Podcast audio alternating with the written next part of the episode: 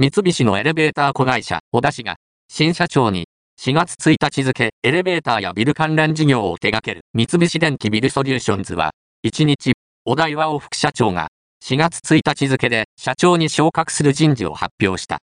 松本正社長は会長に就任する。小田氏は、1962年9月25日福島県出身の61歳。86年に早稲田大学法学部を卒業し、同年4月に三菱電機に入社した。